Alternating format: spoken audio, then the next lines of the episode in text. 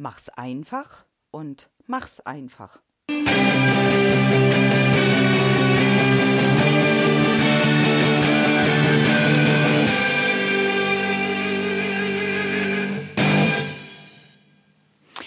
Herzlich willkommen zum neuen Podcast aus der Reihe Verkaufsfrequenz.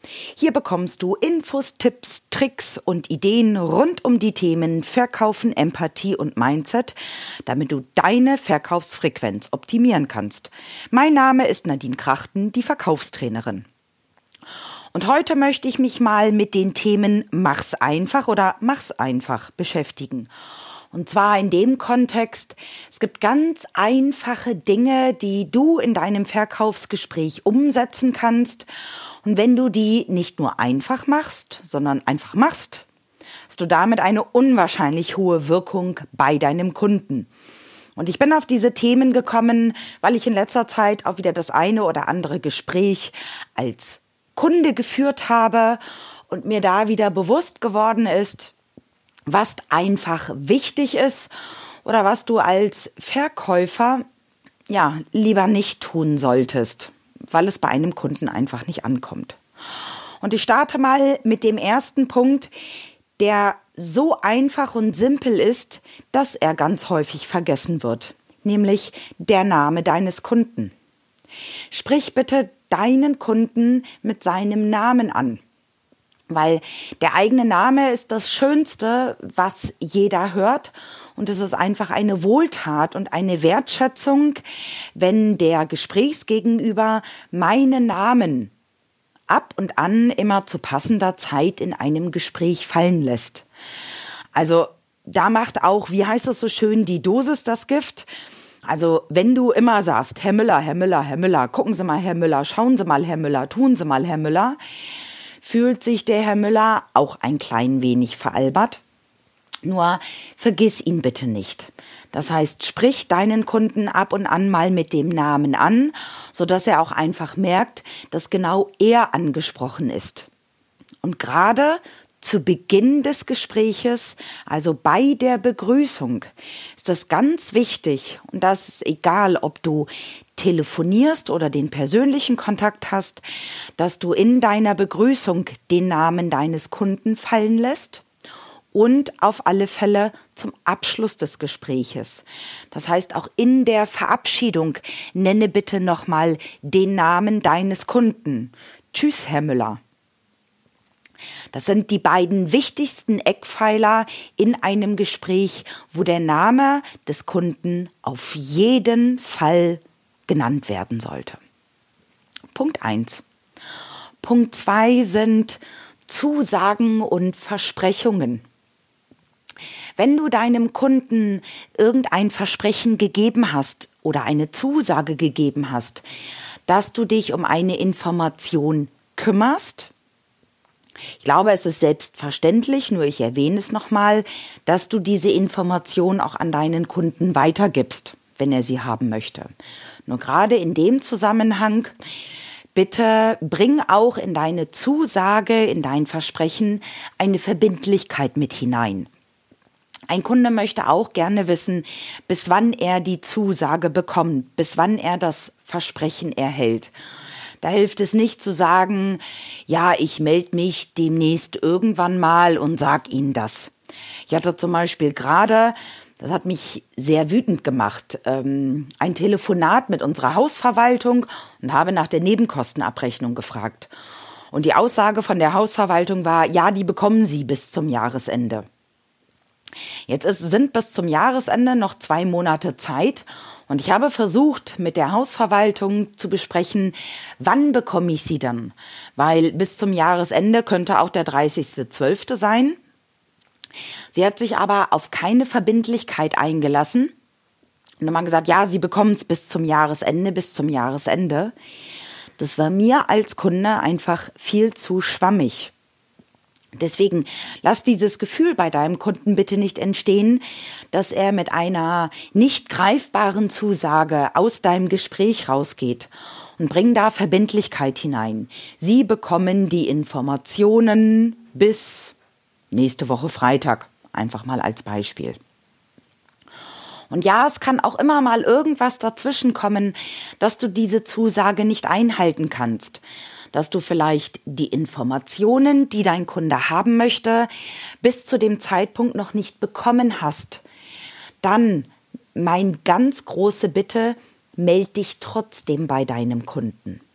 Weil der Kunde hat die Zusage, dass er bis nächsten Freitag die Information bekommt. Und ich persönlich finde es viel schlimmer als Kunde, wenn ich dann überhaupt nichts von dem Verkäufer höre. Natürlich ist es nicht optimal, wenn du dann am Freitag anrufst oder eine E-Mail schreibst und sagst, tut mir leid, ich habe die Informationen noch nicht. Ich kann Ihnen die erst nächste oder übernächste Woche geben. Nur ich finde, diese Information ist immer noch besser, als den Kopf in den Sand zu stecken und zu sagen, naja, ich habe ja noch nichts, deswegen kann ich nicht anrufen oder kann mich nicht melden. Nee, ganz im Gegenteil. Eine terminliche Zusage, steh bitte dazu und zeig dem Kunden, dass du auch Verbindlichkeit ins Kundengespräch mit hineinbringst und einfach zu deinen Zusagen, zu deinen Versprechungen auch stehst. Das ist genauso mit Terminen oder sonstigen Aussagen, steh dazu. Weil es gibt auch in dem Zusammenhang nichts Schlimmeres, als einem Kunden ein Versprechen zu geben, was du nicht einhalten kannst. Also versprich dem Kunden lieber ein bisschen weniger und gib ihm im Nachgang ein bisschen mehr als andersrum. Das ist der zweite Punkt, der so einfach ist, nur der auch einfach gemacht werden muss. Der dritte Punkt, den ich dir mit auf den Weg geben möchte, auch aus einer persönlichen Erfahrung heraus, dass du bitte niemals etwas in Rechnung stellst, was du nicht mit einem, mit deinem Kunden im Vorfeld sehr detailliert besprochen hast. Und manchmal hast du vielleicht das Gefühl, du hast es indirekt gesagt, dass da noch Kosten anfallen könnten, wenn eine zusätzliche Leistung in Anspruch genommen wird. Nur die Frage ist, versteht es der Kunde auf der anderen Seite auch tatsächlich so? Oder hat er den Eindruck, dass es in dem Paket, was du ihm verkauft hast, enthalten ist? Und wenn er noch etwas zusätzlich möchte, was einfach nicht in dem Paket enthalten ist, eine Zusatzleistung, bitte mache es ganz transparent. Das heißt, sage auch, in dem Zusammenhang fallen zum Beispiel Stundensatz von x Euro oder einmalige Servicegebühr von y Euro.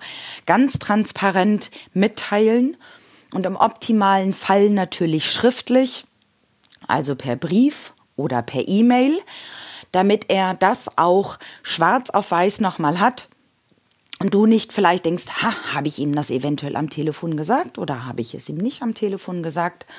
Und die Rechnung liegt dann auf dem Tisch des Kunden und es kommt einfach ein erstes ungutes Gefühl bei dem Kunden auf im ersten Moment, wenn er die Rechnung von dir sieht und natürlich Leistungen darauf angegeben sind, die du gemacht hast, nur vielleicht auch Leistungen darauf zu finden sind, wo der Kunde nicht wusste, dass er sie bezahlen musste und aus Sicht des Kunden auch nicht drüber gesprochen wurde weiß, für manche Verkäufer ist es eine Selbstverständlichkeit, weil vielleicht im Angebot im Kleingedruckten drin steht und zusätzliche Aufgaben werden mit einem Stundenhonorar von X oder Y Euro bepreist. Nur bitte sprich in dem Kontext nochmal mit deinem Kunden, weil du möchtest ja, dass das Geschäft, was du jetzt mit deinem Kunden gemacht hast, der Start einer herausragenden Kundenbeziehung ist. Und so eine zusätzliche Faktorierung macht einfach einen komischen Eindruck, macht ein komisches Bauchgefühl. Und das wäre schade, wenn du eigentlich eine sehr gute Leistung gebracht hast und durch 30, 40, 100 Euro auf der Rechnung ein etwas komisches Gefühl bei dem Kunden ähm, erzeugst. Dieses Mal drei recht einfache Tipps von mir, die allerdings so wirkungsvoll sind und die, so erlebe ich es häufig, aufgrund der Einfachheit in einem Kundengespräch vergessen werden. Das heißt, denk an den Namen deines Kunden, Minimum beim Start und zum Ende des Gespräches. Halt Zusagen, Versprechungen und Termine ein. Und wenn du Informationen noch nicht hast, die du dem Kunden versprochen hast, melde dich zumindest ganz kurz und vereinbar eine neue terminliche Zusage und berechne nichts, was nicht im Vorfeld besprochen wurde, weil das gibt ein komisches Gefühl bei dem Kunden. Also einfach machen und einfach machen. Das die drei Tipps. Wenn dir da der Podcast gefallen hat, freue ich mich selbstverständlich über eine Bewertung mit fünf Sternen und gerne auch den ein oder anderen Kommentar auf ähm, iTunes, was dir ganz besonders gefallen hat. Das kostet dich maximal ein, zwei Minuten. Und wenn dir Themen in den Sinn kommen, über die ich in den nächsten Podcast sprechen soll, melde dich gerne. Du findest mich auf Facebook, Xing, Instagram und LinkedIn. Die Kontaktdaten findest du in den Show Notes. Lass es krachen, deine Nadine Krachten.